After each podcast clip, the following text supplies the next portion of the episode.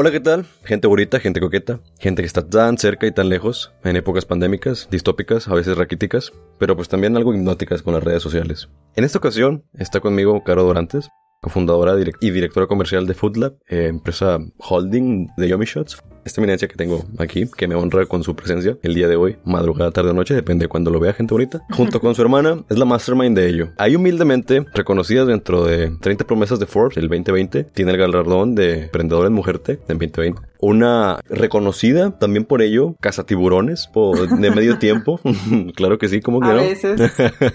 Filántropa, yo lo considero como filantropía lo que estás haciendo. Se me hace muy loable, muy, muy, muy noble todo el tema de aportar contenido de valor, dedicarle tiempo y dar tips de cosas que no están tan a la vista, ¿sabes? De que cosas que te hubiera gustado que te dijera alguien, de que no, hombre, hazle así o hazle así, porque pues a veces no sabes ni a quién preguntarle o ni cómo buscar en Google, ¿no? Porque hay raza que, nada, nada, todo está en Google. Sí, güey, pero ¿cómo lo busco? O sea, no sé ni cómo buscarlo. Está muy...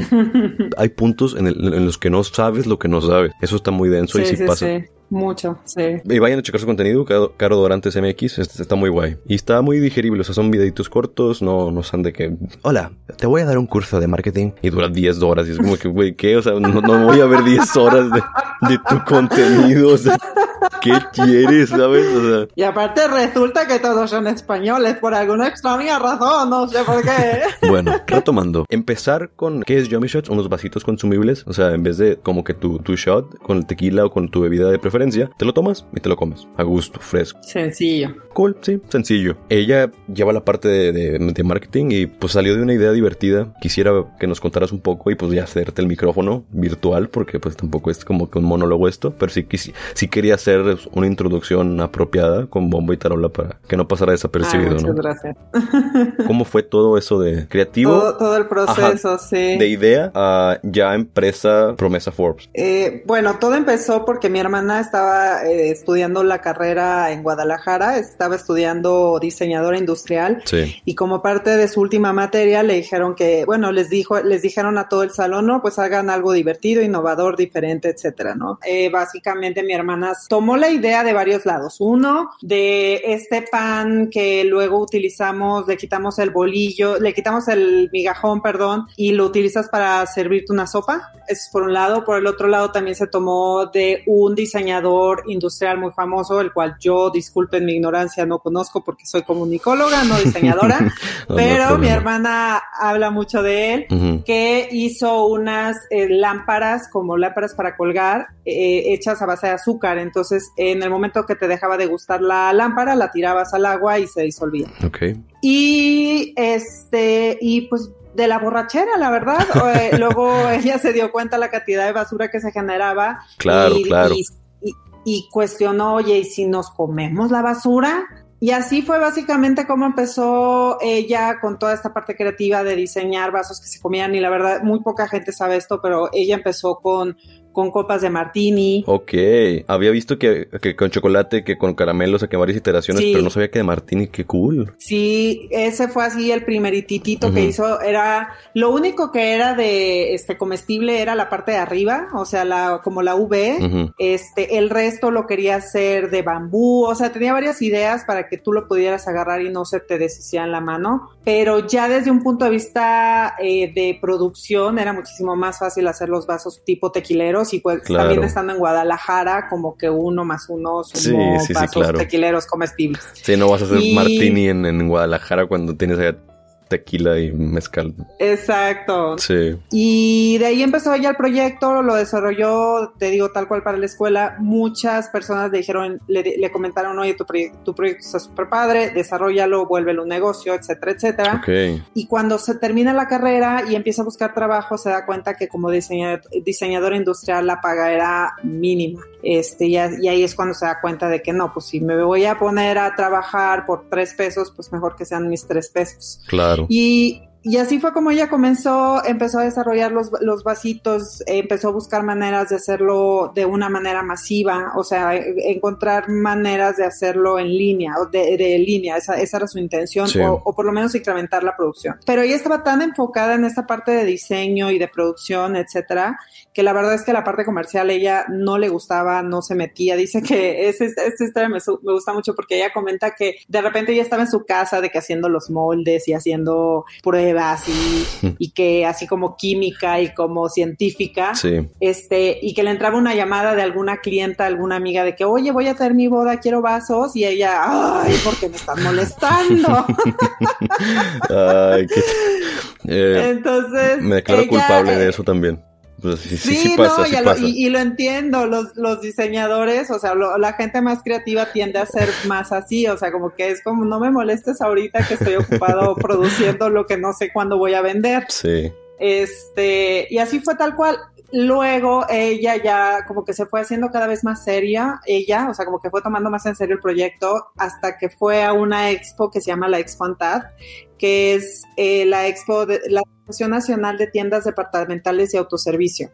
Entonces, esta asociación pone unas, eh, allá de hecho es en Guadalajara, y se presentan N cantidad de marcas de productos de consumo masivo y a la par se presentan las tiendas departamentales nacionales más importantes. O sea, ves un stand de Chedraui, ves un stand de Liverpool, de Walmart, etcétera. Entonces ella se presenta, va con Liverpool, le presenta el proyecto y a los de Liverpool les encantó y le dijeron nada más que pues tu empaque es tipo a granel y tienes que hacer un empaque para naquel, etcétera, etcétera, ¿no? Este, y ahí fue justo cuando yo, me, yo le estaba pasando muy mal en la onda corporativa. Eh, mi, ahora sí que mi historia es, yo estudié en Monterrey, Campus Monterrey Comunicaciones, luego me voy a Tabasco, estudio la maestría en Administración de Empresas, porque yo no sabía nada de administración, ni de números, ni de nada de eso, y estaba trabajando en la administración de una plaza comercial. Después este, me fui a hacer prácticas a China, ¿por qué? Pues porque no tenía nada mejor que hacer en mi vida. Pues me fui para allá, regreso, y cuando regreso eh, vengo a vivir a la Ciudad de México y comienzo a buscar trabajo y mi tirada era buscar en un, trabajar en un corporativo grande. Yo lo que quería era absorber como... Yo sabía, yo siempre supe que iba a emprender, simplemente no había encontrado el proyecto. Ya. Este, ya lo traías, entonces, ya lo sentías dentro de ti, de que yo voy a emprender. O sea, sí, o sea, yo sí. sabía que iba a tener mi... Es más, cuando lo pensé, la palabra emprender ni siquiera estaba tan de moda. Sí, oye, es, ya, eso, eso, eso, se puso de ya, moda en los últimos años. Vieja. Sí, ya hasta me sentí vieja, porque me acuerdo que las primeras veces que yo decía, Ajá, yo me acuerdo las primeras veces que lo que yo pensaba, voy a poner mi propio negocio, así decía, voy a poner un negocio, pero emprendedora, emprendimiento, emprender, cero, cero. Y te Changarro, o sea, tu, tu, tu negocito, casi, sí, sí, sí, sí, sí. voy a poner mi negocio, te, y, y, eso te estoy hablando mínimo siete, ocho, uno, hace unos nueve años. No, sí. la palabra emprendedor no estaba tan de moda, no estaba de moda, punto. este, la Total, verdad, totalmente, sí. Eh, vengo a la Ciudad de México, empiezo a buscar trabajo y termino trabajando en la empresa de Mattel de los juguetes de Barbie, Hot Wheels, etcétera. Fue una gran experiencia, sí fue muy difícil para mí acoplarme, este, tuve mucho shock cultural, este, yo traía como más una personalidad más entre norteña y sureña, que la verdad es que los regios y los tabasqueños nos parecemos un chorro, bueno, según yo, este, y la gente de Tamaulipas, sí. Reynosa, o sea, toda esa zona como que siento que nos parecemos mucho, y luego la gente aquí del centro del país siento que sí es como muy diferente, entonces me costó un poquito de trabajo agarrarla a la onda corporativa aquí en el DF, pero lo que sí les voy a agradecer siempre, y sobre todo a Mattel, como esta visión de ver la posibilidad de ver una empresa como algo grande, o sea, no nada más como un changarro, tal cual como decimos, sino en verdad, este, que sí puedes crear una empresa internacional y tener una idea de más o menos cómo. ¿No? Esa, esa fue la visión que me dio Mattel. Entonces, cuando Ana Cristina, mi hermana, le dice, no, está muy padre de tu proyecto, lo podemos meter a Liverpool, le tienes que hacer ciertos cambios, ahí fue cuando le dije, ¿sabes qué? Esos cambios que necesitas hacer, yo te puedo ayudar porque yo tengo experiencia, eh, yo tengo experiencia en todo este tema de, de, punto de venta y de anaquel y de retail y de etcétera, etcétera. Y así fue como entré con Ana Cristina, ella estaba muerta de miedo, yo la verdad es que ni le pensé tanto, porque somos de caracteres muy diferentes. Oye, pero entonces salió este... a flote, perdón que te interrumpa. No, dime, naturalmente. Eh, un, un, una pregunta que iba a hacer, pero aquí queda perfecto, y disculpen que ahorita no, no, no quiero, o sea, interrumpirla, el, el emprender con, con la familia, ¿es, es algo que he encontrado opiniones no, o sea, muy heterogéneas. O sea, hay veces en las que sale muy, muy mal o, como en su caso que salió muy, bien. O sea, ¿cómo fue? O sea, si es más difícil por el, el tema de que, ching, o sea, es mi hermana, o sea, ¿cómo, cómo, le voy a decir esto? Algo que de otra manera estuviera sido como que, a ver, ¿Se va a hacer así o se va a hacer de otra manera bueno, em, para adaptarse, pues? Sí, sí nos han preguntado. La, te soy honesta, yo he tenido la fortuna de trabajar muy bien con diferentes tipos de personas. No te digo que soy así como que lo mejor que hay en el universo, pero no me cuesta trabajo trabajar en equipo. Sí, O sea, al ciento, ¿no? Obviamente me pasa diferentes situaciones con los diferentes tipos de personas. Este, lo que sí te puedo decir de mi hermana es que para mí no lo veo como que, ay, emprendí con mi hermana, será más fácil, será, o sea, no, nunca lo, nunca lo vi así, sino yo lo vi como una oportunidad de llevar un negocio que le veía la posibilidad de volverlo internacional. Eso fue lo que vi. No pensé si era mi hermana, si no era mi hermana, si era no sé qué. Yo simplemente vi un proyecto que me gustó y vi, te digo, reitero, vi la posibilidad de volverlo internacional, porque de haberlo visto como un changarro que nada más me la iba a pasar yo en bazares, créeme que ni me hubiera metido en esto, porque es, eh, ir a bazares es bien pesado. Sí. Este, yo lo veía más, o sea, yo, yo veía ese potencial. Ahora, el hecho de que, yo siento que el hecho de que sea familia no es lo que afecta. Yo creo que lo que afecta es las creencias que tiene, tenemos como personas y las personalidades de cada quien. Por ejemplo, yo trabajé con mi hermano y fatal, nos fue fatal porque mi hermano es así todo pisan love. Al día de hoy ya mi hermano ya prácticamente no trabaja, él está metido en temas de inversiones y está metido en temas de crecimiento este, personal, eso es lo único que hace y es lo que le gusta. Qué bueno, este, parte de eso va a ser lo que te está bien, exacto, y, y, ahora sí que chido por él, pero con él no pude trabajar y no es porque sea mi hermano, es porque nuestras personalidades y nuestras prioridades y nuestros objetivos eran completamente diferentes. Yo no lo veo como que, ay, qué padre que logré trabajar con mi familia. Más bien para mí es, eh, mi hermana y yo tenemos objetivos y maneras de ser que son muy compatibles. qué, padre que fue mi hermana. O sea, qué padre que fue mi hermana, pero, este, y qué padre que las dos le dimos nuestro 100% para que saliera, porque pues también por esa parte, este, pero sí creo que fue muy orgánico porque nos complementamos muy bien. Nuestras personalidades, a pesar de ser, o sea, nuestros valores son pues muy parecidos porque somos hermanas, pero además eh, las personalidades quedaron muy bien para que yo estuviera en el área comercial y ella estuviera en el área operativa. Entonces, como que de alguna manera nos complementamos. Ahora, aquí viene la parte difícil. Ahorita estamos haciendo cambios estructurales y, por ejemplo, yo ya le dije que yo no quiero ser CEO y necesitamos ya una CEO, porque ahorita se cuenta que las dos estamos en el mismo este nivel.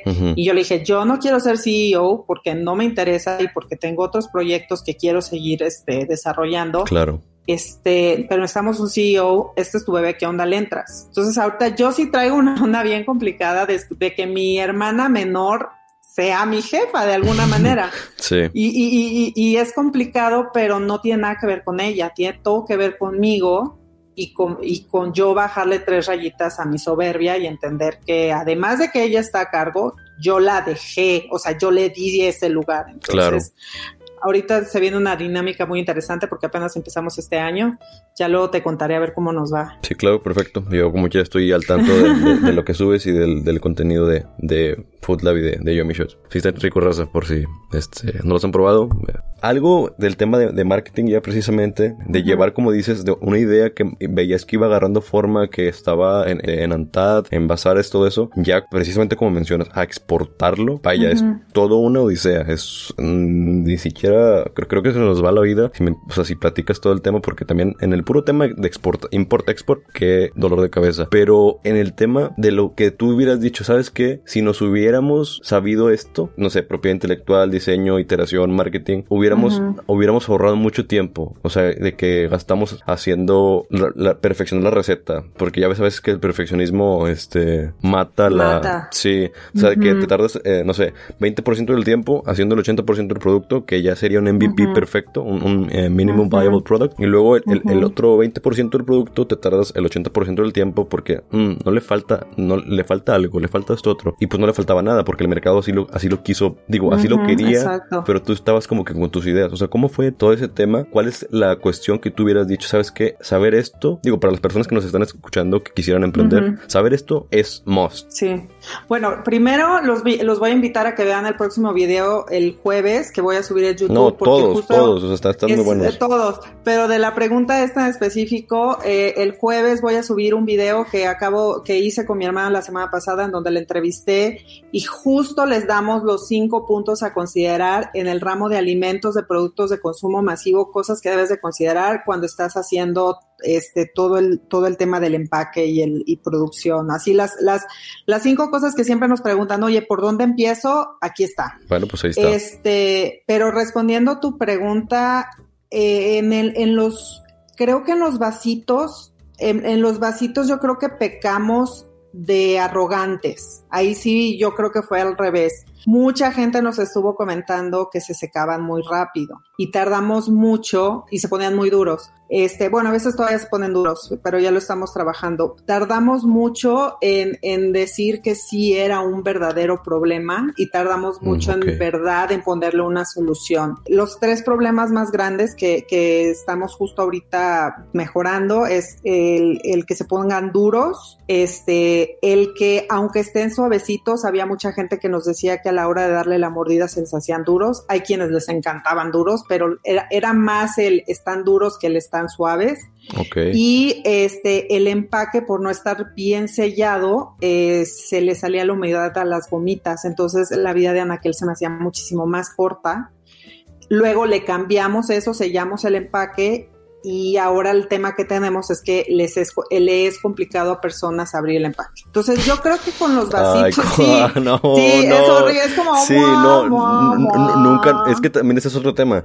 Eh, uno, ah, de lo que he visto, nunca sabes qué quiere el mercado, ni el mercado a veces sabe qué quiere el, propio mercado. Sí, no, o sea, es como el mercado no mm. sabe, o sea, eh, y más en productos innovadores como estos. Claro, totalmente, totalmente. A, veces mi hermana me dice, es que haz una encuesta en donde le vas a preguntar a, la gente qué tipo de popotes quieres, quieren, porque estamos desarrollando popotes comestibles. Y le digo, no hay un punto de comparación, la gente no va a saber, quieres saber qué opina la gente, véndelos y ya que lo compren te van a dar su opinión real. Por eso estoy totalmente de acuerdo contigo con el MVP. Lo tienes que empezar a lanzar para que te den retroalimentación real, porque la gente aparte no te va a decir la verdad cuando le preguntes, te va a decir lo que creen que tú quieres escuchar. Eso me molesta demasiado. Eso me molesta demasiado, porque los que más te, en mi, en mi opinión, regresando tantito al tema de familiares, lo que más eh, en sí me afectó al principio en, en, mi tema fue familiares y amigos. O sea, como que el típico comentario de mamá, ¿no? De que siempre te ve bonito y es como que, no, está, está, está bueno bueno, mijo. O sea, bueno, en, mis amigos, no, está bueno, está bueno. Y es como que no, dame feedback. Neto. sí, claro, no tengo ningún problema en decir, en que me digas de que sabes que le faltó esto. Yo, gracias porque me estás ahorrando tiempo de descubrirlo después, ¿no? No, y ¿sabes cuál es la bronca luego con los amigos y con la familia? Que tengan cuidado también los que están escuchando, es que te van a dar mucha retroalimentación parecida a lo que tú ya sabías porque son personas que se parecen a ti. Entonces, es tu contexto, o sea, es gente, de alguna manera se parecen a ti porque tienen valores parecidos les tienen gustos parecidos. eso es la importancia del MVP, de neta sacarlo, porque necesitas retroalimentación de más gente que no esté dentro de tu contexto y que te dé cosas que jamás se te hubieran ocurrido porque no es algo que estás viviendo. Y la mayoría de nuestros amigos y nuestros familiares nos van a decir muchas cosas. Vamos a suponer que, ok, ya, te veas con tu tío que sabes que es súper hulero y te va a decir la verdad. Pero luego capaz sí lo que te dice es algo parecido porque él se, él se parece mucho a ti. Eso es por un lado. Y luego por el otro, si ni siquiera es tu mercado, por la edad o por los gustos o por lo que sea, todo lo que te dijo lo tiras a la basura. Como yo, cuando alguien de, de, 50 años me empieza a decir que no le gustan mis vasos, que porque los agarra y, se, y los aprieta y se le sale todo el alcohol, pues es como que, dude, pues lo suave, pero no me voy a poner a pelear con una persona de 50 cuando no es mi mercado, estamos de acuerdo. Entonces, si está bueno, don, está bien, vaya a sentarse allá. O sea, que sí, güey. No, me... no literal ya me pasó. O sea, no te estoy exagerando. Y de hecho fueron, fue un grupo de señoras de 60 años que no les había gustado. De, tías que mandan piolines, sí, no, no. Es, es que sí, es una, también este, hay un gap generacional. Muy fuerte. Sí, claro. O sea, y eso es otra cosa que, o sea, el saber cuál es tu mercado, porque a veces también es, creo que un error muy común, no, no saber quién te está comprando, o sea, quién te va a comprar, o sea, los prospectos y los clientes como que a veces no los tienes identificados porque, o sea, o es muy de nicho, como en, el caso de ustedes, o es muy genérico, como, no sé, vender camisas. Pero fíjate, aún cuando estés haciendo camisas, encuentra un nicho. Siempre que empieces un negocio, siempre encuentra un nicho, porque de ahí ya vas a poder ir creciendo según lo que te vaya, la retroalimentación que te vaya dando este nicho. y lo que tienen los nichos es que tienen necesidades específicas que no están siendo satisfechas por otros productos u otras empresas. Entonces, ahí es en donde te puedes enganchar y crecer. Entonces, por ejemplo, nosotras sí pareciera que es de nicho, pero no, ya, ya no salimos de nicho. O sea, ahorita ya no somos de nicho, ya es de segmento. O sea, somos un producto de segmento, sí. O sea, sí hemos notado, por ejemplo, algo que nos pasó es que sí, con tal cual como dices, luego no sabes ni siquiera quién es tu target. Nosotros juramos que nuestro target iba a ser, desde el punto de vista del consumidor final, chavos de eh, alrededor de los 18, 19, 20, ¿no? Y luego, desde el punto de vista de mi intermediario, porque este, pues yo le vendo a tiendas, ¿no? Que tú, como, como comentabas, Liverpool, etcétera. Pensábamos que nuestro intermediario para llegar al consumidor final iban a ser este, antros y bares. Los dos fueron grandes errores. Ni me compran los de 18 años porque prefieren comprarse una de Bacardi que comprarse unos vasitos. Con una, con una, con una este bengala así, ¿no? De que para... Ajá. Sí. No, o sea, eh, eh, de que van a tomar en su casa, en vez de comprarse unos vasitos, prefieren comprarse, no sé, dos de Bacardi o, o sea, ¿sí me explico? O sea, prefieren invertirle en el alcohol que en toda la faramaya que son los vasitos, porque los vasitos lo que te generan es esta sí, faramaya. Es una experiencia, sí, sí, sí, claro. Exacto, es una experiencia, es como sacar el pastel en la fiesta. Entonces uno de 18 no, no compra un pastel, prefiere comprar un chorro de pisto. Sí, claro. y se entiende. Y aparte ni tienen tanto, tanto presupuesto porque pues siguen siendo apoyados por, la, por los papás la mayoría. Entonces ya nos dimos cuenta que nuestro mercado más fuerte es entre los 22 a los 35 años, que son personas que ya tienen un poder adquisitivo propio, que les gusta dar cosas bonitas, cosas extras en sus fiestas, son las chavas estas que van y se compran, no sé, los calcetines personalizados para regalarle a sus amigas cuando la van a visitar. O sea, algo que nunca nos imaginamos. La ultracustomización llegó para quedarse, o sea. Sí, sí, la gente quiere algo para ellos y eso es por un lado. Y que no tenga alguien más, que sea diferente, que no hayas visto, sí, claro. Y luego por el otro lado está este nuestro canal de distribución. Jurábamos que iban a ser bares y antros y créeme que hasta el día de hoy me llega un chorro de gente diciendo es que deberías estar en todos los bares y los antros. Los bares y los antros no les interesan los Yomi Shots, ya, por favor, lo dejo, lo digo, lo aviso por aquí. Y la verdad es que, que, saben quedó aquí grabado. Digo, el, que, el que me quiera comprar con mucho gusto, ¿no? Pero no, no, se le va a hacer el feo. Yo ya no, yo ya no este, los trato de meter porque yo entiendo que es un poquito complicado su manejo para los centros de consumo. Porque pues te vas a comer el vaso. Entonces sí, sí hemos tenido ese tema donde sí nos funciona es, por ejemplo, vendérselo a empresas licoreras y que ellos se los regalen a los antros. Eso sí nos ha funcionado como regalo, como artículo promocional pero casi toda, el, el 80% de nuestras ventas es, es en, en, en, puntos de venta de, de, tienda, que ahorita lo queremos mover un poquito para que sea más en línea, irnos ya más al Claro, el e-commerce va, va, va, muy fuerte. Eh, eh, porque viene fuerte, este, pero, pero sí, la mayoría de la gente le gusta comprárselo para llevárselo a su casa, no es tanto de, ay, en un antro, porque luego no, imagínate, y qué bueno que no estamos en antros. Imagínate ahorita en la pandemia, cómo me hubiera ido yo. No, no, pues, no, no, Por sanidad no hubiera sido posible seguir. Y qué bueno que tuvieron esa humildad o, estrategia ágil de poder cambiar la perspectiva, pues de una manera rápida, acertada, de que sabes que esto no está funcionando, vamos a cambiar. No sé si tengas algún, no sé, método de, en proceso de, toma de decisiones, de cuestiones de marketing, de que sabes que esto no está funcionando, o sea, qué, qué, qué aspectos tomas, como que, bueno, obviamente números, ¿no? O sea, si no se están vendiendo es, un, es un indicador muy, muy fehaciente. Pero para el proceso, para saber qué estrategia tomar, este vi que tienes la de 4Ps y todo ese tema. Creo que a lo mejor en los popotes estamos tardando justo por este aprendizaje anterior, pero no sé, ya ni quiero presionar a mi hermana, yo me enfoco en, en ahorita en vender los vasitos. Y lo que me preguntaba sobre cómo le hago para vender más, la verdad es que eso mucho de estar revisando las ventas, este, seguimos a veces un poquito limitadas en producción porque siguen siendo artesanales, a pesar de que ya tenemos, o sea, generamos muchos moldes, pero siguen siendo, o sea, no es una máquina, es, sigue siendo a mano. Entonces a veces estamos limitados en producción y, y, por lo que hay, hay veces que es así como que, ah, necesito vender un chorro de producto porque tengo allí y de repente es como que no tengo nada. Entonces es encontrar así como que el, el, balance. Este, y pues tengo, tengo mi lista de tiendas este, que me encantaría entrar. Por ejemplo, ahorita ya hablamos con Walmart Marketplace, entonces vamos a, este, al parecer vamos a poder entrar con ellos. Este, mi meta sería eventualmente estar en Walmart punto de venta. Este, mi máximo es Costco. Costco es así como que mi holy grail, es donde me encantaría estar. En Estados Unidos, eh, ahorita mi chamba en Estados Unidos es enfocarme en toda esta parte de que la tienda venda. Algo que tiene todo lo que es productos de consumo masivo, que yo le llamo B2B2, B2B2C, que es business to business to consumer este, es esta parte de que no solamente le vendo a la tienda, me aseguro que la tienda venda para que yo tenga recompra y este entonces estoy muy detrás de los números de, de, cuánto está vendiendo la tienda,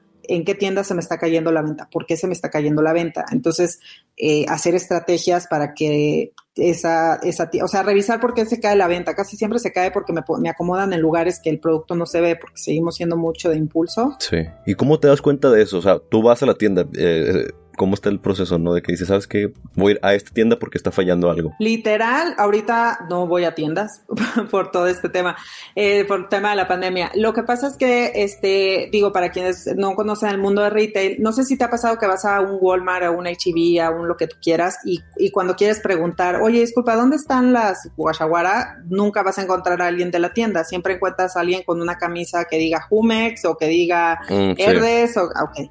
Todos esos son promotores. Los promotores son contratados por las mismas este, empresas, o sea, por nosotros, no por Walmart.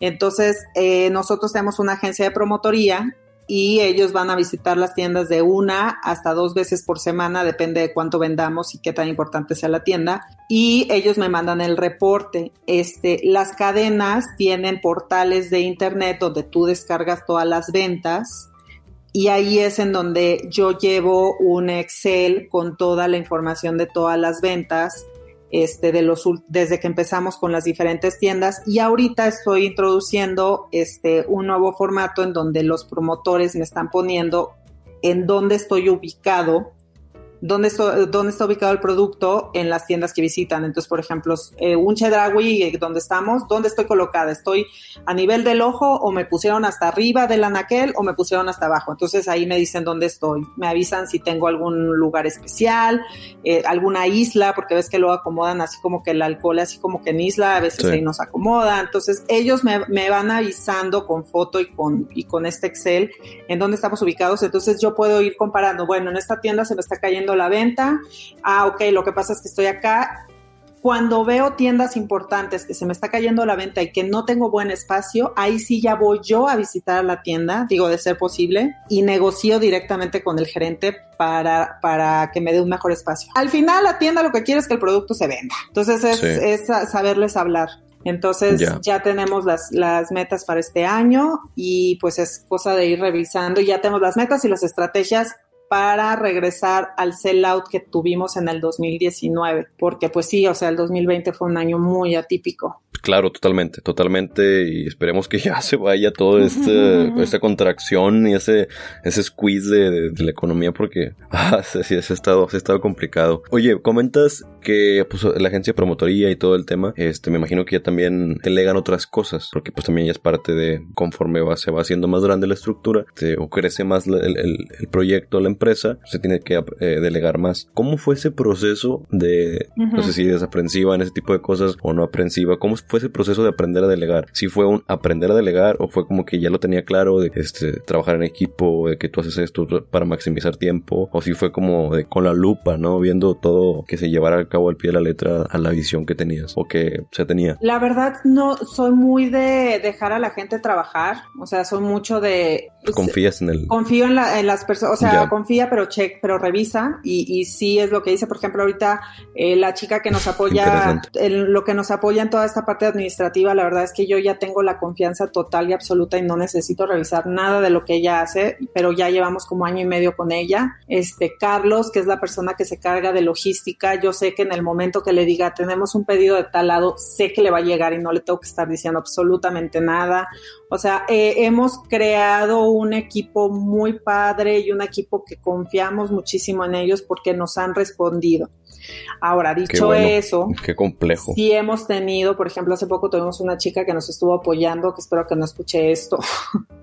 este, pero la verdad es que era una chica que no, no puedo hablar mal de ella porque no sé en sí qué pasó, no sé si fue un tema de que nosotros nos faltó motivarla más o si fue un tema de que ella no tenía tiempo, no sé, pero sí todo lo que nos entregaba nos entregaba con las patas. Este, la, Alejandra, que es la chica de administración, igual me decía, es que claro, lo tengo que volver a hacer yo, luego me hacía cosas a mí y yo las tenía que volver a hacer.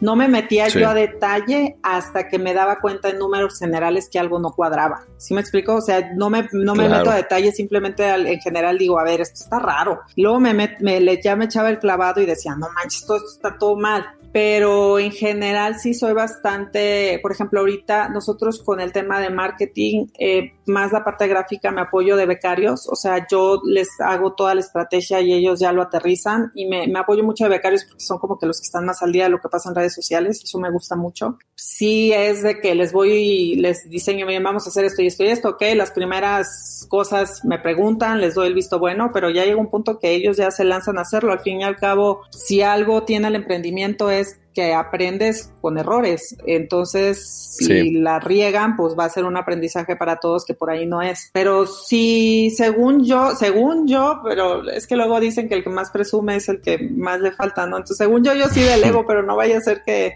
tampoco somos muchas personas, entonces tampoco tengo a quien delegarle mucho. No, sí, también pasa eh, por el otro lado, ¿no? Que a veces tú, como, como lo comentas con, con el ejemplo de, la chica, de que tú dices, quiero delegar, pero ¿a quién se lo delego? De que aparte la curva de aprendizaje, del, entrenamiento, de la capacitación o lo, que sea del, trabajo puntual que va a estar realizando, eh, a veces se toma tiempo, a veces es corto, dependiendo del, giro del negocio, pero si sí hay un, un, tiempo de capacitación. Luego ver si, si los resultados que te está entregando son buenos, como en este caso comentas que no. Y hay un dato muy interesante que de hecho eh, en, en, organizaciones ya más grandes, si hay middlemans que no están realizando su trabajo bien, al equipo de alrededor, tras, transversal y, y, este vertical, le resta 35% de la eficiencia.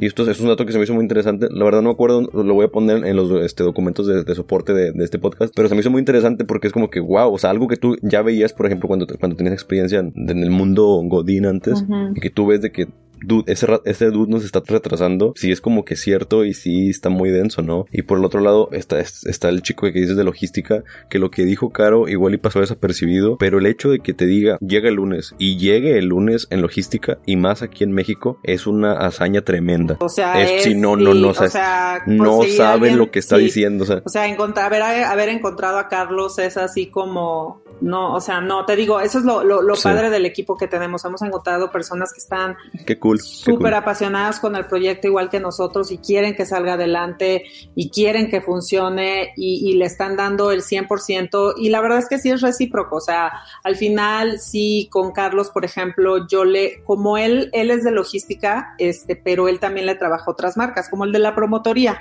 también trabaja con otras marcas, entonces, por ejemplo, a los de, a los promotores, porque esta fue, creo que fue como mi tercera, cuarta agencia con la que llegué. Este, a los promotores me han salido tan buenos que les estoy consiguiendo yo más chamba. O sea, yo le mando más este, otros emprendedores y los recomiendo. Carlos es lo mismo. Es, claro, y a fin de cuentas, la publicidad de boca en boca que le estás haciendo de mandarle tú a una persona es algo que no es de las más fuertes que hay, ¿no? O sea, cuando una persona te recomienda algo, como, ah, pues tómate este, esta coca. Ah, bueno. Sí, o sea, al final lo que yo quiero es que ellos también crezcan y quiero que, pues sobre todo que se queden en el negocio, ¿no? Y, por ejemplo, el hecho de que es, ¿cómo se llama? La promotoría crezca, este, viéndolo desde un punto de vista egoísta, a mí me conviene porque van a llegar a, a otras partes del país que a lo mejor ahorita no están y yo tengo mercancía y no he podido tener promotoría porque ellos no están ahí. Entonces, ellos creciendo van a estar y también eso a mí me ayuda. Entonces, este, de hecho, eh, ay, no me acuerdo en qué libro fue, igual luego te lo paso el libro, este, justo te habla, eh, son que el, el ay, se me fue el libro, pero te habla justo de cómo luego nos da miedo o que la gente a nuestro alrededor crezca, pero la verdad es que si vemos a fondo, cuando el de al lado crece, eso puede significar, puede significar o si lo sé aprovechar, significa un crecimiento para mí. Y te pone el ejemplo de Facebook, o sea, el hecho de que Facebook creciera al nivel que es ahorita le ha dado muchísimo trabajo a otros emprendedores como aquellos que hacen apps vinculadas con Facebook. Entonces, el hecho de que Facebook creciera ayudó a otros emprendedores a crecer y creo que aquí es lo mismo, o sea, este, haciendo equipo todos podemos crecer y todos podemos tener un pedazo del, del pastel. Qué postura tan diferente, divergente, porque eh, lo que acabas de decir es por lo general lo contrario a lo que se piensa, ¿no? Porque hay, hay un tema así como de, de, egoísmo, pero para el otro lado, o sea, como que el mindset que, que, se tiene es como, no, que nada más me trabaje a mí, porque luego si le trabajo a otras personas, en el caso de que tenga multimarca, como que no va a hacer bien su trabajo, o X o Y o Z. Pero lo que estás mencionando, y no sé si va por ahí, pero lo que me acordé es de lo del síndrome del, del enano, de que siempre quieres que el dude que esté jerárquicamente abajo o, transversal se, esté más, más chaparrito que tú para tú siempre estar más alto. Por lo que estás haciendo es que en la estructura, pues te estás contratando a puro enanito y no va a crecer lo que mencionas de Facebook. O sea, si contratas gente que dice, ¿sabes qué? Este dude es chingón y, sabe más que yo, inclusive en algo, pues va a crecer porque se le van a ocurrir ideas que a lo mejor ya eh, no, se te hubieran ocurrido o tiene habilidades diferentes que sí palian o que sobrellevan cierta este, problemática que de otra manera hubiera sido muy distinto, ¿no? Siguiendo por la línea de que comentas de que ahora también este se delega todo el tema de administración para tema de, de por ejemplo, para tener una, una administración en las finanzas sanas involucra mucho el tema de la negociación con las empresas, o sea, ya sea que de cómo vayas a hacer B2B, B2C, B2B2C, cómo tener un buen cash flow, este, y cómo creértela para llegar con, por ejemplo, Liverpool otra vez con el mismo ejemplo, de que, ¿sabes qué? Es, es tanto y es así, o sea, y que no te eh, hagan menos. Vaya, ellos ya son una marca establecida, de repente juegan esa carta, ¿cómo fue su proceso? ¿Cómo le haces tú para llegar y decir, ¿sabes qué? Esto está así, así, así, y estas son las condiciones, y te llegan tanto y es así. Si juegas como que eh, cartas de, de estrategia de, no sé, de mirroring como el de este Chris Boss o un poco más de, de este, el dude de Lowe Wall Street, que este, no me acuerdo su nombre, que, que de una pluma, ¿no? Como que, como que más de engañar, por así decirlo, o más de ser honesta, de que sabes que esto está así, o sea, ¿cuál es tu carta? ¿Cuál es tu, tu rol, ¿no? En ese, en ese tipo de situación. Lo que yo siempre le digo a emprendedores, sobre todo en el ramo de, de consumo masivo, que es un rollo todo este tema de retail, es si no es negocio para ti, no le entres. o sea, no hay más para dónde. O sea, si no es negocio para ti, salte. Este, entonces yo lo que recomiendo o lo que hacemos nosotros es tenemos muy claros los números, o sea, tenemos muy claro hasta dónde podemos llegar, hasta dónde es negociable, este, y a partir de ahí, pues si la, si la otra parte no quiere, pues no se hace el business y tan tan, es así de sencillo, o sea, este, no me voy a, o sea, si el día de mañana no se hace con algún cliente que tengo ahorita, pues no me voy a morir porque consigo yo por otro lado sacarlo adelante. Eh, muchas veces como que nos entercamos en el cómo llegar a mi, a mi objetivo, o sea, como que eh, creemos que la manera que yo me lo imagino es la única manera que voy a lograr mi meta pero la verdad es que los objetivos son infinitos. Con que tengas claro cuál es tu meta, puedes ir modificando tus estrategias. Por ejemplo, si mi meta es vender 20 millones de pesos, no lo tengo que hacer nada más en una tienda o no nada más lo tengo que hacer es más, no lo tengo ni siquiera. De hecho, no se debería de hacer ah, con una tienda, ¿no? No deberías de tener más del 80% en un cliente porque es, eh, este, está muy peligroso eso. O sea, que si te, por los que no están, están familiarizados, en, el, en este caso hipotético, si tienes un cliente que representa el 80% de tus facturas, tienes problemas porque, o sea, vas a tener problemas por si en el caso dado de que llegas a perder la, el deal, la licitación, la, la, la cuenta pues te vas a quedar con el 20%. Puedes vivir con el 20% de la facturación que tienes el día de hoy. si, si, la respuesta es no, vete a buscar más prospectos para poder meterlos en el funnel y para que se concrete una venta, porque si no, puede llegar ese día. Claro, no, y, pasa, o sea, pasa, por ejemplo, en los, en los negocios más tipo B2B, por ejemplo, que le venden al gobierno o que le venden a... Ah, sí, está, sí, está cañón porque verlo. yo tengo un amigo que está en B2B y me dice, caro, o sea, a mí me dejan de comprar por una diferencia de un centavo porque como estamos hablando de volúmenes enormes, o sea, o sea, ese, ese centavo se vuelve 20 millones, ¿no? Sí. Este, pero ahí se le va el cliente, se le fue el business y ya no tuvo ingresos por X, por un año, ¿no? Pero también está el otro lado de que él ya con eso ya tiene todo el año, ¿no? Yo tengo que chambearle durísimo para tener muchísimas ventas. Todo tiene sus, sus beneficios, todo, o sea, ahora sí que todo tiene su parte, su, todo tiene sus precios a pagar. Ya depende de cada quien qué precios está dispuesto a pagar.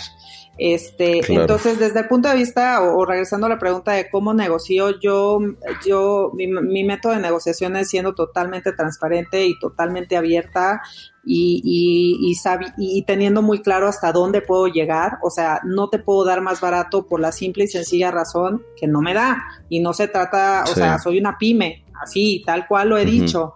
Este, de hecho, hoy yo mandé un correo diciéndole a un cliente, este, ¿sabes qué? Necesito que resolvamos este problema porque me está ahogando el tema de la liquidez. O sea, siendo... El cash flow. Ah, el cash flow, o sea... Son bien duros, o sea, a veces es como que, dude, ¿qué onda? O sea, tenemos que tratarlo ya ahorita porque... No, en, 180 días. Eh, ¿Mande? Sí. ¿Qué? Sí, sí, sí. ¿Cómo lidias tú con eso? O sea, sí, sí, eh, ya dan su brazo a torcer, o sea, o es durante la negociación, o sea, ¿cómo está el detalle? O varía, depende del cliente. Eh, lo que yo sí les digo a todos los emprendedores y todos los que estén escuchando, eh, todo es negociable en esta vida. Que nunca les digan que no. Ya lo aprendí. Lo aprendí a golpes, pero ya lo aprendí. todo es negociable en esta vida, de verdad que sí lo es, porque me acuerdo que llegaba yo a las tiendas al principio era como que, ah, ok, sí, lo que tú me digas. Y luego hablaba con alguien más y me decía, no, hombre, a mí me dio mejores condiciones comerciales. Y yo, ¿what? Y eso da coraje, ¿sabes? Porque te, o sea, como que te ven chiquito, es como que, eh, sí y, lo puedo. no, y otro chiquito me dice que le dieron las mismas condiciones, nada más que esa persona se amachó y yo no me amaché en ese momento. Entonces, si alguien se puede llevar, si, si es, el, regresando a la pregunta que me hiciste, si algo les eh, algo me hubiera gustado que me hubieran dicho desde un principio es lo que te estoy diciendo ahorita, porque sí me lo llegaron a decir. Me llegaron a decir, en autoservicio no le vas a poder negociar, pero no es cierto, de verdad todo es negociable. Y si no es negocio para ti, ni le entres. No te metas. Hay otros medios para lograr tu mismo objetivo. Así de fácil. Este, entonces, este, sí, o sea, de verdad que sí todo es Y así tal cual me pasó con un amigo, me habló y me dice, oye, mira, tengo estas condiciones y están súper fuertes, y yo, todo es negociable, me vuelve a marcar, oye, sí, sí logré bajar esto y esto y esto y esto, y yo, ahí está, todo es negociable. Qué cool. Oye, otro tema de, del negocio, a lo mejor en un inicio, así como lo de todo es negociable, otro este, axioma que igual y puede ser valioso para las personas porque pues tampoco sabes cuánto, ni cuánto dedicarle, ni de dinero, ni de recursos, ni de tiempo, ni de nada. Por ejemplo, tú cuánto le dedicabas, cuánto, o sea, cuánto le recomiendas dedicar, cómo, cómo es Caro Dorantes eh, de emprendedora. Porque pues obviamente la gente tiene, y malamente, o sea, ve al emprendedor como que que genera dinero desde dos sencillas aplicaciones y que no, que no hace nada. O sea, como que está nada más con una piña colada en la playa, pero no se ve todo el jale detrás de que se queda hasta las 4 de la mañana respondiendo correos o solucionando un problema o X o Y. Y que a veces ese, ese trabajo de 40 horas que se supone que tenías se terminan haciendo 80 o... Sí. Y, que hay que ahí sí te pones la camiseta porque pues es tuyo, chingado. Es como que es mi bebé, ¿sabes? Mira, más que mi bebé, eh, yo siento para mí no es mi bebé, te soy honesta. Yo, y lo he dicho muchas veces, es el bebé de mi hermana, es mi sobrino, yo creo. sí. Pero mira, más que, y, no me gusta verlo como mi bebé porque siento que cuando lo ves con tu bebé pierdes mucha perspectiva, empiezas a ver las cosas como muy personales. Este, o sea, a mi hermana le dicen que sus vasitos saben feos y, la, y la tumban, o sea, en verdad emocionalmente la tumba porque son sus bebés. Entonces, yo creo que a mí, yo no digo, todo lo que te vaya yo a comentar no es una ley ni creo que funcione para todos. Yo te comparto lo que me funciona pues a mí. Es, tu experiencia. Este, a mí no me funciona verlo como mi bebé. Este, y aún así hay veces comentarios que sí me llegan a, lastimar. Ya cuando son muchos y continuos, sí me llegan a veces a lastimar. Este, pero no, te digo, no es mi bebé. Para mí más bien es que me gusta lo que hago. Y cuando digo me gusta lo que hago, me refiero en todos los aspectos. O sea, me gusta lo que hago eh, en, en, la joyería con mi mamá, porque yo la apoyo, apoyo la joyería de mi mamá desde eh, en la parte de marketing. Este, me gusta lo que hago como marca personal con todo este tema del coaching de emprendimiento y me gusta lo que hago con mi hermana. Hay veces que hago cosas que no me gustan, por supuesto. O sea, a veces hablar con proveedores y darme un tiro, pues no me gusta. Pero, pero en general, lo disfruto. Este, no te puedo dar un, horario como tal o una cantidad de horas porque sí varía mucho. A mí lo que sí me gusta del, del emprendimiento es que yo tengo claro qué tengo, qué tengo que hacer para cuándo. Ya depende de mí a qué hora lo hago, ¿no? Este, y también lo que tengo muy claro es que mi vida no nada más es el, es, es lo del emprendimiento, o sea, también en mi vida está, este, pues mis amigos, mi pareja, o sea, también los tengo considerados claro. dentro de, de, de mi todo dentro de la ecuación. Exacto, entonces sí. busco una manera de, de, pues, de estar como que conectada en todo. Pero sí, no, yo la verdad no te puedo dar horas, sobre todo porque te digo que tengo tres cosas, o sea, ahorita traigo sí. tres cosas, entonces estoy trabajando bastante, pero pues también soy de las que me levanto a las 8 de la mañana, tampoco soy de las que me levanto a las cinco y media, no, la verdad es que no, no, no funciono tan temprano.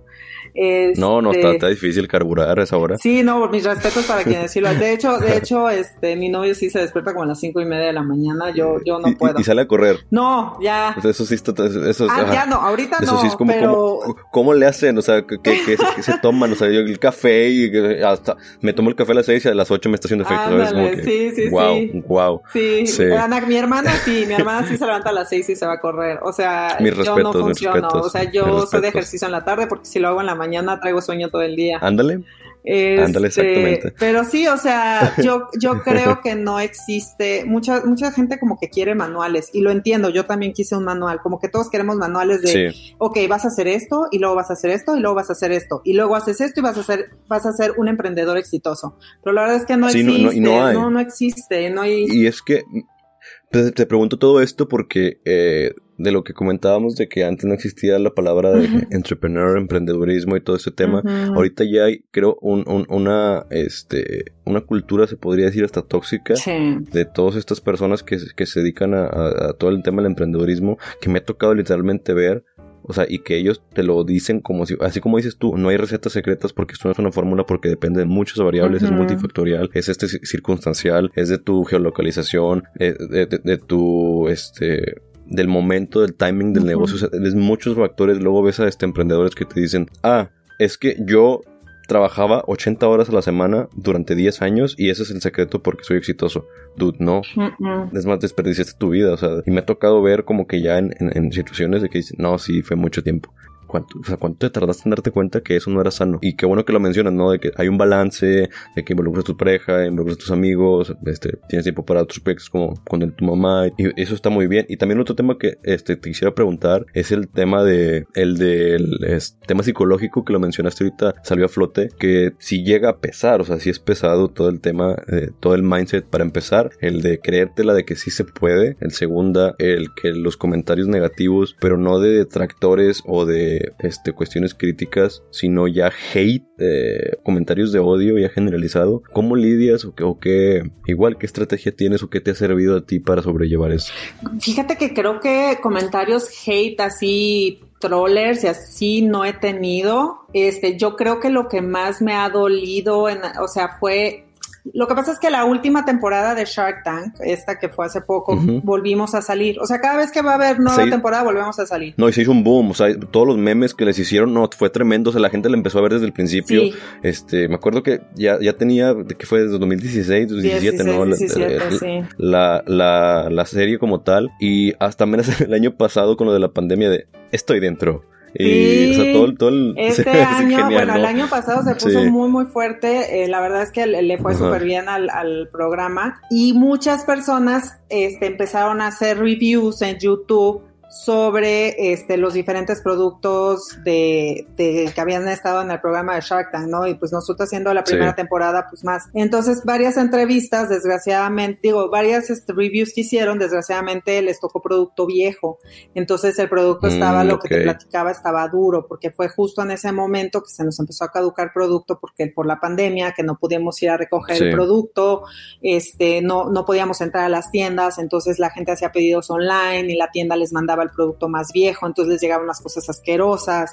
Este, y fue video tras video, tras video, tras video de esto, this sucks, this sucks, this sucks. Y fue, ahí ya fue donde, o sea, emocionalmente yo ya no pude. O sea, en verdad llegó un punto, tenía unas chicas que me estaban apoyando en, la parte de marketing y les dije, ustedes contestan los mensajes, yo ya no puedo.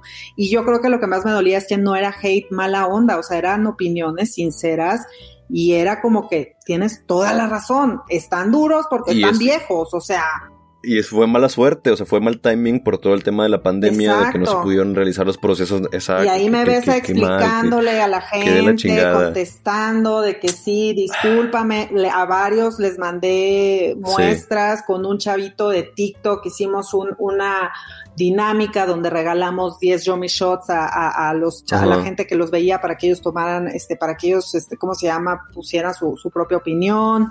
Entonces tuvimos que hacer, pero en ese momento la verdad es que sí me votó muy cañón porque fue uno tras otro, tras otro. Y a mí, más que en el producto, es como que chin, o sea, no, y sí me entra esa duda, o sea, y el, el emprendedor que te diga que no le sucede está, está, está, está estúpido. Todos pasamos por ese momento de no soy buena para esto, no soy bueno para esto, no vale la pena, para qué estoy aquí, en qué momento me metí en este rollo, por qué no estoy tomándome, no sé, un Cosmopolitan en Nueva York patrocinado por un Sugar Daddy, no sé, ya sabes. O sea, sí, claro, sí. Claro que, que llega, o sea, claro que llega, este, pero, pero pues no sé, yo creo que a mí me ayuda mucho platicar con mi hermana. Este, mi hermana y yo estamos metidas en esta onda de crecimiento personal. Yo estoy súper metida en lo del coaching ontológico, que es un, un, tipo de entrenamiento, un medio de, para el crecimiento e inteligencia emocional. Por eso también hablo mucho de eso luego en mis videos. Este, entonces, eh, lo que siempre nos funciona mucho a mi hermana y a mí es como que platicar las cosas, o sea, y llorarte, que, güey, me siento súper mal por esto, y, lloro y le cuento, y luego ella me habla y me dice, no manches, hoy pasó esto, y el proveedor, y, y me llora, y luego... Es muy sano, o sea, porque liberas toda la carga emocional. Creo que la gente tiene también eh, eh, como que pensamientos este, medio boomers o cuestiones que se nos impusieron y que no se cuestionan, como el de que no llores, o sea, llorar es malo. ¿Por qué, dude? O sea, llorar está chido, te libera la carga emocional, cuentas tus problemas, igual a lo mejor se median y aparte, raza, el hablar un problema con otra persona lo hace más pequeño. Sí. O te da herramientas porque ya son dos personas contra el mismo problema, porque ya es una perspectiva diferente, un mundo diferente, una mentalidad diferente diferente para poder abordar un problema que a lo mejor a ti en ese momento se te hizo muy grande, o sí lo es, pero ya, ya entre dos, pues ya, pues los chingazos estamos más, este, even, ¿no? Más, más, este, parejos. Este, y todo el tema de, de que, tengas a tu hermana que, que funcione para eso se me hace muy, muy genial. Porque a veces uno, perdón, a, lo que iba es, a, veces uno tiene, eh, o sea, que emprende solo o, que emprende con, con, raza y que luego ya se sale. Si te, y como dices, ¿no? De que pues un sugar daddy, en este caso es que una cougar, ¿no? De que quedo aquí, de que ya me voy, o sea, empiezas a dudar de, hasta si estás existiendo, si estás vivo, pero creo que eso también, o sea, no es como que genuino, o sea, es como que algo que se llama síndrome del impostor, en el que empiezas a dudar injustificadamente de ti, pero, o sea, si eres chido, o sea, porque si no, o sea, como que volteas para atrás y dices, si fui avanzando en estos, en estos temas que al principio nadie me conocía, que, que, fue un poco difícil en el tema de, empezar a, emprender en, en, su momento también como dices que nadie, te, nadie sabía cómo calificar lo que estabas haciendo porque no había un esquema en la mente del consumidor y, y no lo podías poner en su, en su top of mind o en su share of mind porque no había un esquema. Acá en las cuestiones de, de industria 4.0, ¿cómo lo clasificas? De que la impresión 3D me lo llegaron a decir y eso sí me ofendió mucho Ah, pues es como un torno. es un, es un torno moderno y de plástico, así que se rompe. Y yo, eh, no. Es una nueva manera de manufactura que está revolucionando el mundo. O sea, están haciendo órganos, están haciendo, imprimiendo caviar, están imprimiendo chocolate, están imprimiendo casas. O sea, ¿y cómo le dices eso a la gente? es, muy complejo, ¿no? Pero creo que sí ayuda el saber como que qué has hecho de tus, de tus hitos y tenerlo marcado. Pues mira, a mí yo creo que lo que, eso es lo que me gusta mucho del coaching. Yo creo, se basa mucho en tener a esta, o sea, tener un punto de vista diferente a lo que está sucediendo. Y si lo haces con una persona, si lo haces con un coach, es, este, es estar con una persona que te va a dar una perspectiva diferente de lo mismo, porque al final del día las cosas no son como son, son como somos. Entonces todo está en la interpretación. Las cosas no son como son, son como somos. Es una manera eh, de poder resumir un punto de vista epistemológico de cómo es el mundo, porque es como vemos el mundo. Exacto, las cosas no son como son, son como las interpretamos y las interpretamos según de dónde venimos y según cómo somos. Sí, o sea, es como que cómo le explico el esquema este de que puede ser eh, X, Y, Z, pero si él nada más quiere hacer un tornillo o sea, también es como que a lo mejor y estaba en ese momento, y sí, o sea, lo, platico, pero a lo mejor y él genuinamente decía, pues sí, a mí me sirve mejor un tornillo, porque te voy a comprar un tornillo de plástico? O que bueno, pues, hay fibra de carbono y nylon y todo el detalle, ¿verdad? Pero pues no iba a entrar tanto en detalle porque ya estaba también como que a la defensiva el, y estaba en su derecho, ¿no?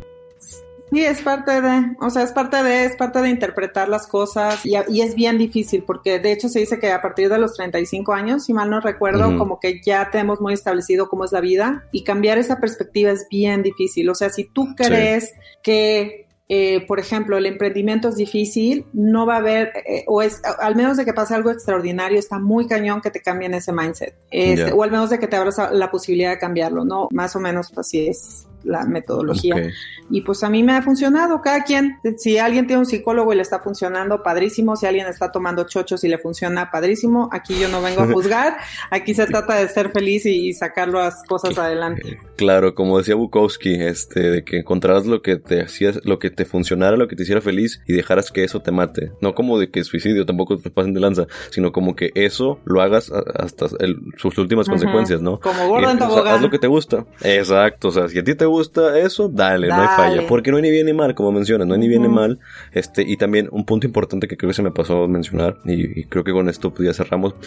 Razas si, no tienen este como que definida eh, lo que mencionaba Caro de que el objetivo, como que qué voy a hacer y todo ese detalle. También en, la página web ahí tiene ciertos ejercicios. En el caso dado que quisieras emprender un negocio, bueno, ella tiene en su página ejercicios para ver para dónde te vas perfilando. Igual den una checada, o sea, puede salir algo interesante. Muchas gracias. Sí, ahí tengo varios tengo un chorro de ejercicios, ya ahorita ya tengo varios. Tengo este, un ejercicio para trabajar el desapego, que lo hice con una amiga coach este, especialista en el desapego que el desapego no es el valemadrismo, es ah, no, el que no es lo mismo, es el aceptar que este, las cosas no me pertenecen ni yo le pertenezco a las cosas, es simplemente fluir y dejar que las cosas este, pasen y están y o sea, no es el desamor, pero bueno, ahí igual en YouTube hicimos un video muy bonito sobre el tema del desapego y cómo lo utilizas en el emprendimiento y eso te da y eso te da flexibilidad para cambiar cuando las cosas no funcionan, ¿no?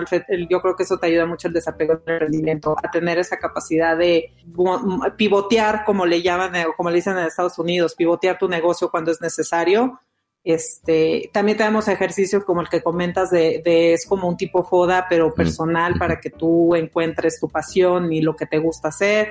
Este, también hay un ejercicio que es el que más me gusta, que es el de, de sueños a metas, a logros, como un sueño lo puedes volver una meta y después volverlo un logro y no ver el sueño como algo externo, sino como una posibilidad de, de a lograr. Sí, y sí, la verdad es que los he hecho con mucho gusto y pues con la finalidad de que la gente logre, sí, por eso te al principio de, de, esta rapsodia, este pseudo entrevista. No es como que muy habitual ver contenido tan sincero desde el punto de vista del que, como ya hay un boom y te digo, generas dinero, según, según, ¿verdad? Generas dinero con dos sencillas aplicaciones desde tu celular y está esta, toda esta comunidad tóxica de que trabajas 100 horas a la semana, porque si no, no vas a tener, ah, por eso, no trabajas 100 horas a la semana por eso no eres exitoso. No faltaste el cumpleaños de tu hijo, por eso no, eres exitoso. y, lo veo mucho de que en TikTok, en Instagram, o sea, si se está popularizando ese contenido, es como que tú, así no jala. O sea, es multifactorial, multivariable, o sea, es cada quien, como mencionas del punto de que interpretas el mundo como, como eres y como, por el contexto y situaciones, así también el negocio, o sea, no, no siempre te va a jalar la misma cosa. Y, ellos creen que una receta única funciona, y pues no. Y pues, este, sin más ni más, muchas gracias por este tiempo, por... Eh, la, la, oportunidad de la entrevista. Este, y pues muchas gracias por esto. No sé si quisieras cerrar con algo. Ah, bueno, sí, decir tus redes sociales, dónde te encuentran, que obviamente nada más ponen tu nombre en Google, ¿sabes?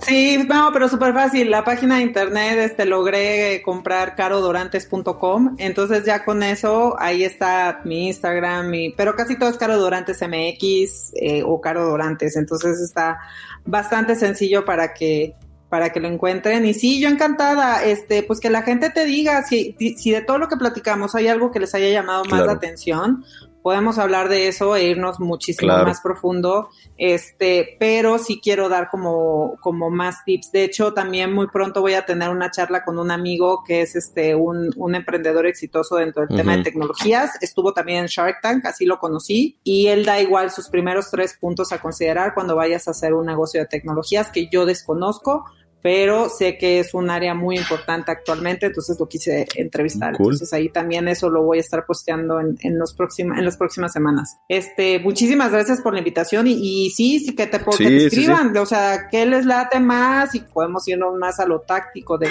cómo emprender un negocio de X o Y y, lo pues platicamos. ya lo sabe gente bonita, gente coqueta, háganoslo saber. Que tengan una excelente tarde, noche madrugada en el momento en el que escuchen esto. Y muchas gracias por su sintonía. creo que nunca lo había pedido, pero el, que, el hecho que se suscriban a la plataforma donde están escuchándolo ayuda mucho a que el algoritmo me permita subir el podcast más rápido, porque ahorita es un proceso que tarda muchas horas, casi un día, y pues se los agradecería mucho. Bye. Bye.